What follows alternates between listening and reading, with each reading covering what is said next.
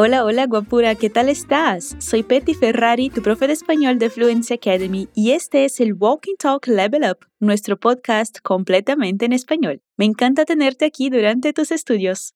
¿Ya estuviste a punto de viajar y te diste cuenta de que olvidaste algo en casa? Hoy vas a escuchar una historia sobre ese tema mientras aprendes los sonidos de V y B, el pasado en español y otros temas más. Acuérdate, es muy importante repetir o decir en voz alta todo lo que te pida después de escuchar este sonido.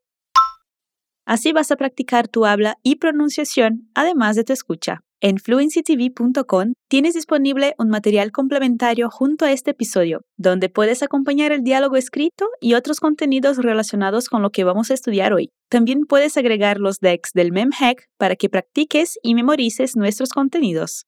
Si no estás escuchando este podcast a través de nuestro portal, puedes acceder al enlace en la descripción del episodio. Ahora vamos al desafío. Escucharás una charla entre los mexicanos Cassandra y Mariano que están en el aeropuerto. Escucha con atención. Olvidé mi valija de mano en el coche. Voy y vengo. Pues búscala rápido, que te espero.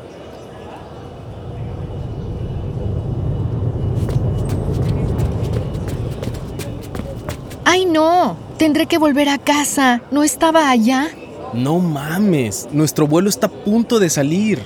Mejor cambiamos la fecha de los billetes para la próxima semana, ¿no? Voy a contactar a la aerolínea a ver qué se puede hacer. Dale, los pasajeros ya han embarcado. Se nos acabó el tiempo.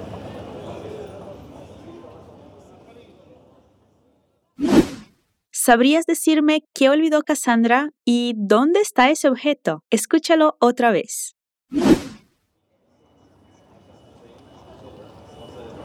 Olvidé mi valija de mano en el coche. Voy y vengo. Pues búscala rápido, que te espero.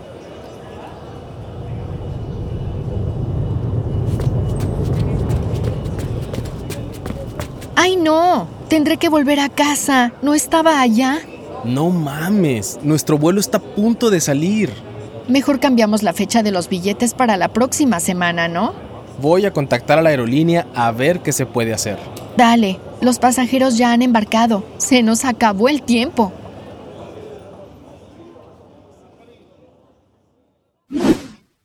Vamos a los detalles del diálogo. Quien empieza la charla es Cassandra, que dice, Olvidé mi valija de mano en el coche, voy y vengo. Vamos a responder la primera pregunta que te hice. Dime, ¿qué olvidó Cassandra? La valija. Atención, esa palabra se escribe con la V, pero la pronunciación es como la B. Repite de nuevo, la valija. Perfecto. Valija es una de las palabras que podemos usar para decir equipaje, bagaje o maleta. Es el objeto en donde ponemos nuestras ropas para un viaje, por ejemplo. Pero, ¿qué tipo de valija olvidó Cassandra? Dime. Valija de mano. Esa es la maleta que llevamos con nosotros al entrar al avión. Otra vez, valija de mano. Bueno, pero la valija de Cassandra no está ahí. Ella la olvidó. Repite, olvidé. Una vez más, tenemos aquí el sonido de la B en una palabra que se escribe con V. O sea, la V y la B tienen el mismo sonido en español. Olvide. El verbo olvidar se usa para decir que algo se fue de nuestra memoria, cuando no recordamos algo. Escucha con atención esa estructura y repítela después de mí. Olvidé mi valija de mano.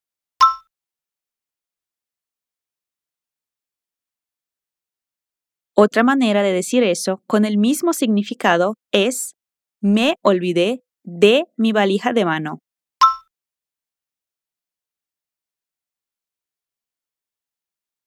Me olvidé de mi valija de mano.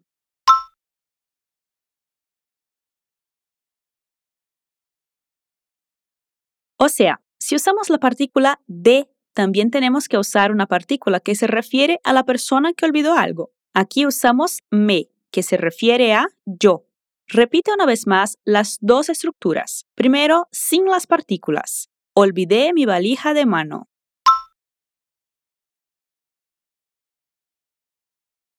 Ahora con las dos partículas. Me olvidé de mi valija de mano.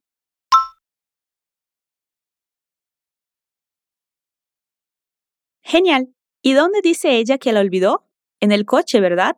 Repite, en el coche. En el coche.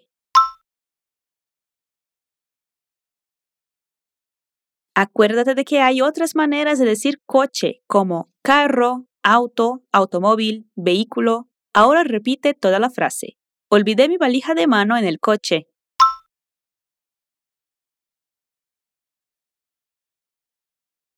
Olvidé mi valija de mano en el coche.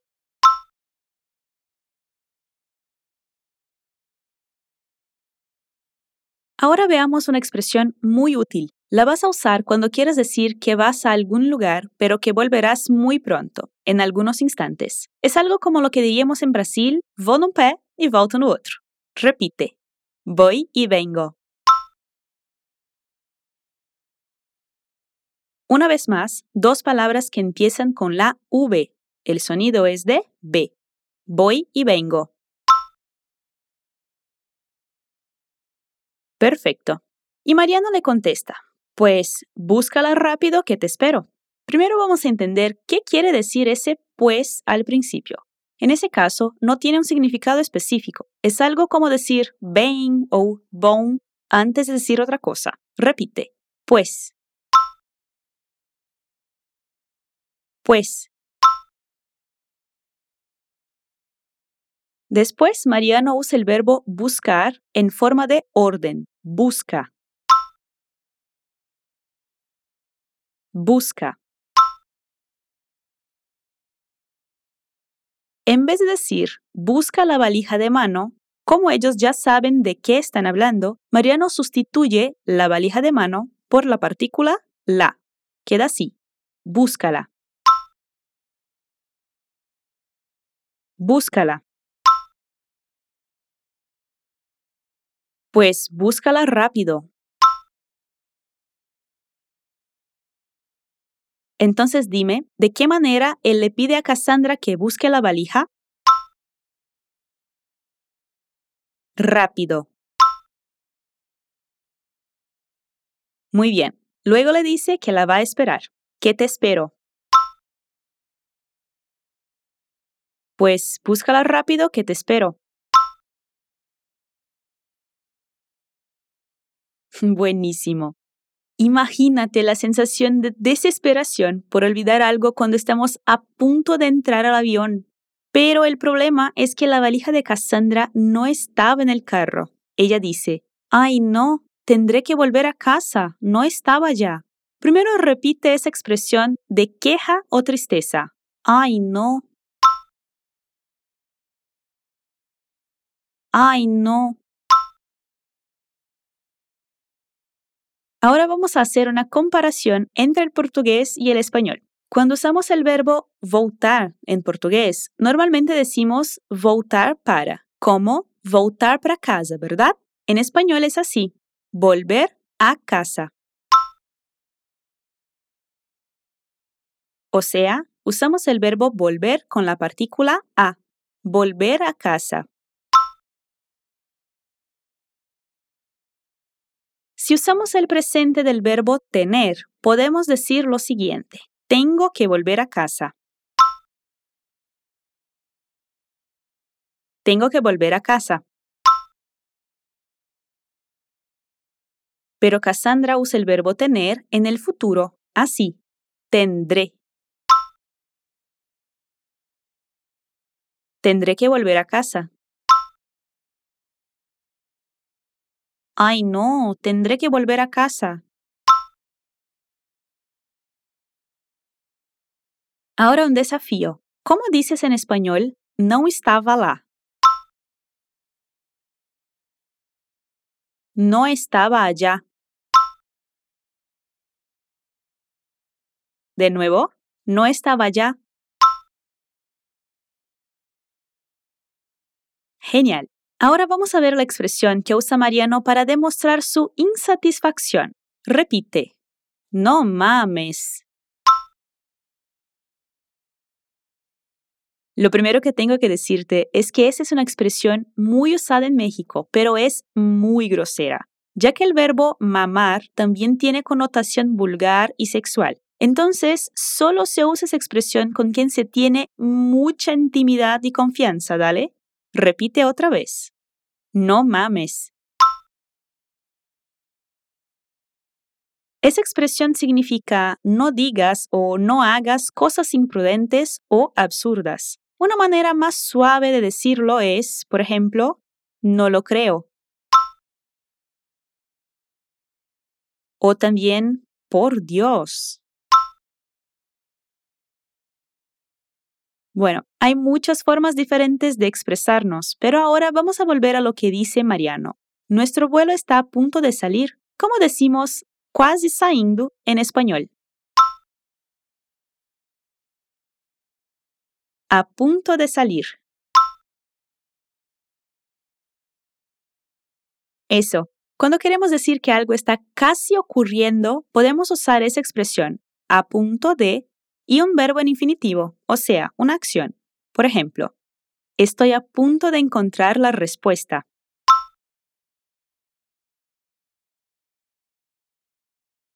Él está a punto de decir que la quiere.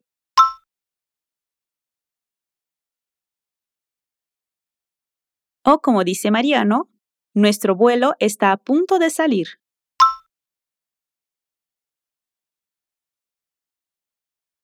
Entonces, ¿cómo se dice no voo en español?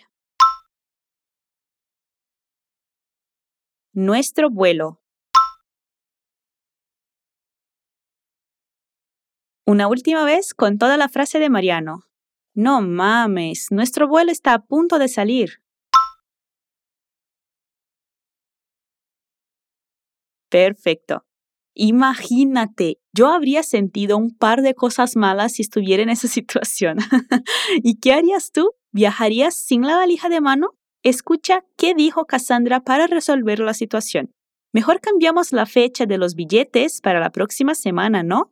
Qué difícil. Bueno, repite la palabra que usamos para decir pasajes en español. Billetes. Los billetes. Y dime, ¿cómo decimos data en español? Fecha. La fecha. Entonces, lo que sugiere Cassandra es que ellos viajen otro día, porque no van a viajar sin la valija. Ella usa el verbo cambiar para decir eso. De esa manera, mejor cambiamos. En portugués diríamos, é melhor mudarmos, ¿verdad? Pero esa estructura no funciona en español. Lo decimos sin el verbo es y el verbo que viene después de mejor se usa en presente. Repite esto. Nosotros cambiamos.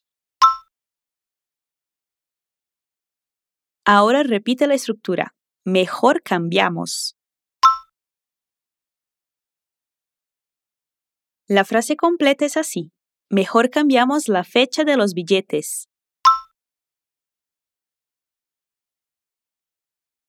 Mejor cambiamos la fecha de los billetes.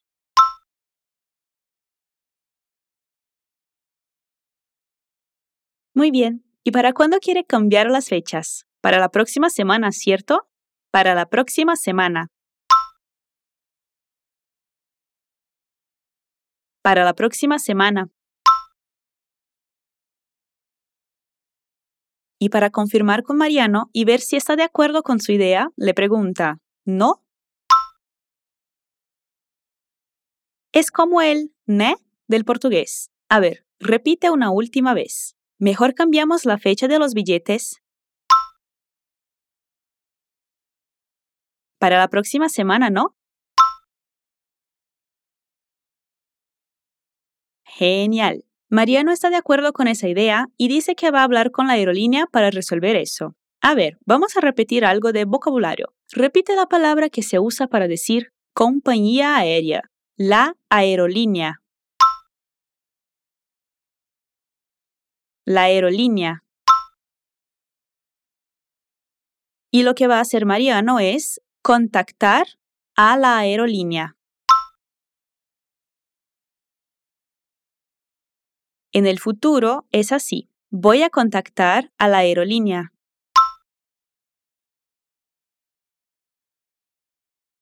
Voy a contactar a la aerolínea. Y luego Mariano usa una estructura para decir algo como vamos ver o que pode ser feito. Es así. A ver qué se puede hacer. Primero repite esto. A ver. Podemos traducir eso como para ver o también como vamos ver. Depende de la situación. A ver.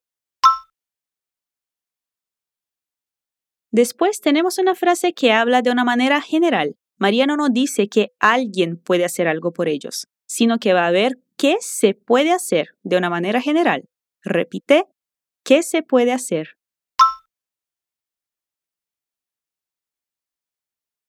Una última vez. Voy a contactar a la aerolínea a ver qué se puede hacer. Muy bien, ahora vamos a hablar de la pronunciación de la V de Mariano. Tal vez hayas notado que el sonido que hace el muchacho suena más como la V del portugués.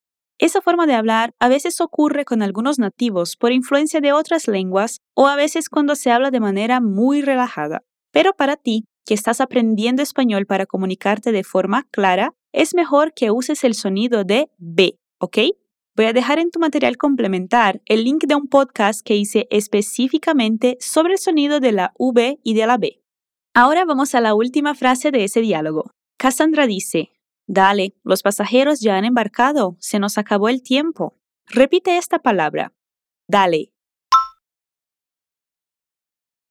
Dale. En ese caso, en América Latina es muy común decir dale para confirmar algo, como decir ok y también vale, que se usa mucho en España. Luego Cassandra habla de los pasajeros. Repite, los pasajeros. Los pasajeros. Lo que pasó es que los pasajeros embarcaron pero Cassandra usa una estructura que llamamos de pretérito perfecto compuesto. En otras palabras, estamos hablando del pasado, pero en una estructura que usa dos verbos. Te dejé más ejemplos en tu material complementar. Repite cómo queda. Han embarcado. Los pasajeros ya han embarcado.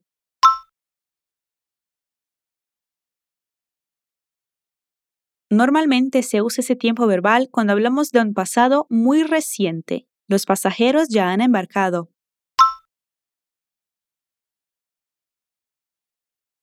Por último, para decir que no tienen tiempo para buscar valijas ni siquiera para embarcar, Cassandra dice, se nos acabó el tiempo. Esa estructura se usa con la idea de que fuimos afectados por algo o que no tenemos la responsabilidad de esa acción. Repite, se nos acabó el tiempo. Usamos el se para indicar que no somos responsables de lo ocurrido. El tiempo se acabó. Después, usamos una partícula que se refiere a la persona afectada por la acción. Aquí es nosotros, con la partícula nos. Se nos acabó. Y el verbo de la estructura concuerda con lo que viene después. El tiempo acabó. Acabó el tiempo. Se nos acabó el tiempo. Excelente. Llegamos al final de nuestro diálogo. Vas a escucharlo completo con mi voz para que puedas internalizar mejor lo que vimos hasta aquí. Olvidé mi valija de mano en el coche. Voy y vengo. Pues búscala rápido que te espero. Ay, no, tendré que volver a casa. No estaba ya. No mames, nuestro vuelo está a punto de salir. Mejor cambiamos la fecha de los billetes para la próxima semana, ¿no? Voy a contactar a la aerolínea a ver qué se puede hacer. Dale, los pasajeros ya han embarcado, se nos acabó el tiempo. Ahora escucha a los nativos una última vez.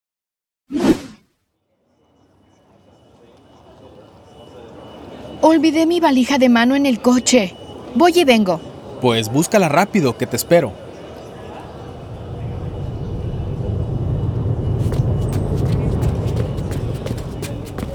¡Ay, no! Tendré que volver a casa. ¿No estaba allá? No mames, nuestro vuelo está a punto de salir. Mejor cambiamos la fecha de los billetes para la próxima semana, ¿no? Voy a contactar a la aerolínea a ver qué se puede hacer. Dale, los pasajeros ya han embarcado. Se nos acabó el tiempo.